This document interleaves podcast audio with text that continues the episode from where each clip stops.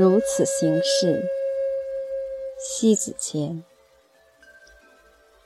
人行于世，若介于聪明与糊涂的活法是一种聪明，从而也可以延伸出一个人的亲和力，滋长出一份心智的敬意。古训有云：“水至清则无鱼，人至察则无徒。地之晦者多生物，水至清者常无鱼。故君子当存含垢纳污之量，不可持好洁独行之操。污物之地，往往滋生众多生物。”极为清澈的水中，反而没有鱼儿生长。所以，真正有德行的君子，应当有容人度量，绝不能自命清高，孤芳自赏。该糊涂时，得糊涂；太过于明察秋毫或刨根问底了，也会使人不敢接近你的锐利，这反而是一种过失。有些事，睁着眼闭着眼假装不懂，不是真不懂，而是内心早已了然，不愿揭明我不想去道破玄乎，只是为了维系某些关系或是顾全局面，才使得糊涂去求全与发展。这是一种建立在糊涂之上的聪明，也是一种蓄势待发的才智。而这样的糊涂，你能说是一种真糊涂吗？逢人说相，自鸣得意，恰似恐慌他人不懂他的才能。这是一种张扬，说明内心缺少了什么，从而想以这样的方式去赢得别人的关注与赞赏。而这样的性情，久而久之，让人不敢恭维，因为。你认为全世界唯你无所不知，至于旁人都是弱智群体，那怎么一个炫字了得？才华的表现也适可而止，过了就是让人觉得过于肤浅夸耀。眼也看不到别人的长处的人，怎么会懂得去发现自己的短处，以及对事物的审美欣赏？一个不会去欣赏和审美的人，会使自活在内心世界中自恋，不仅仅是一大交际立身之气势，更是待人接物中让人远离的一种娇蛮。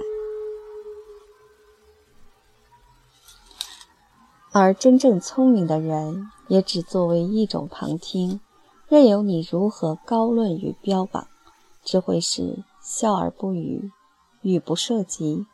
适当附和几句即可，不过也不急的陪衬，无非是给你一个台阶，留下一份尊重罢了。宁可俯瞰听众，也不聪明外露，大成才华。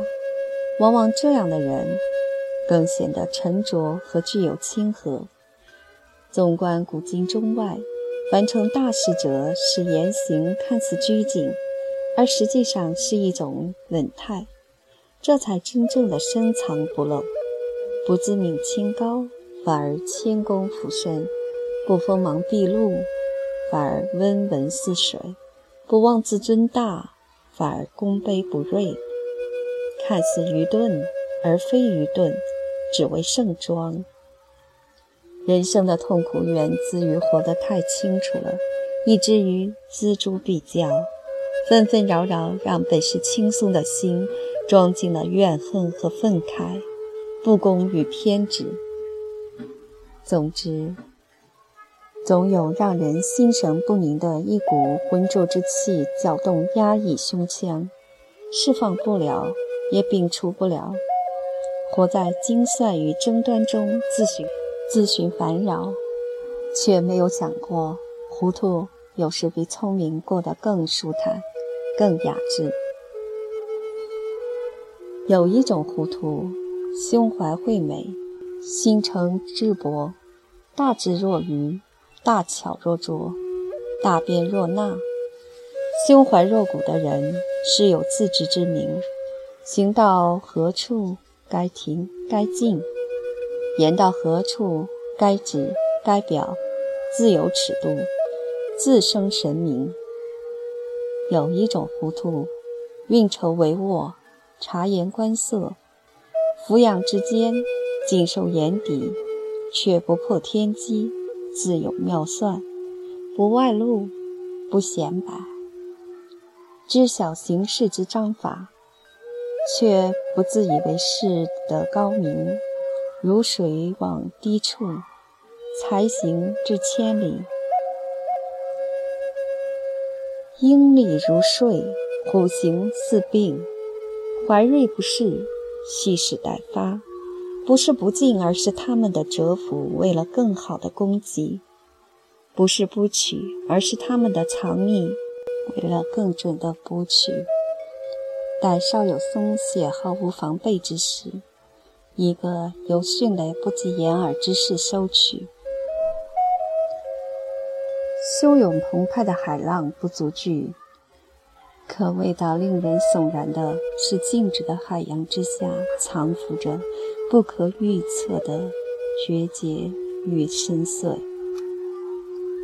声势浩大的城市不可破，是那种又从没让人觉察半点端倪，而早已潜修似火山爆发的猛烈，使人在猝不可防的瞬间惊愕，犹如排山倒海的恢宏。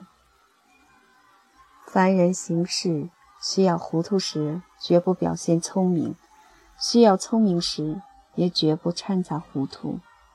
在糊涂与聪明之间立世，此乃为智者生存。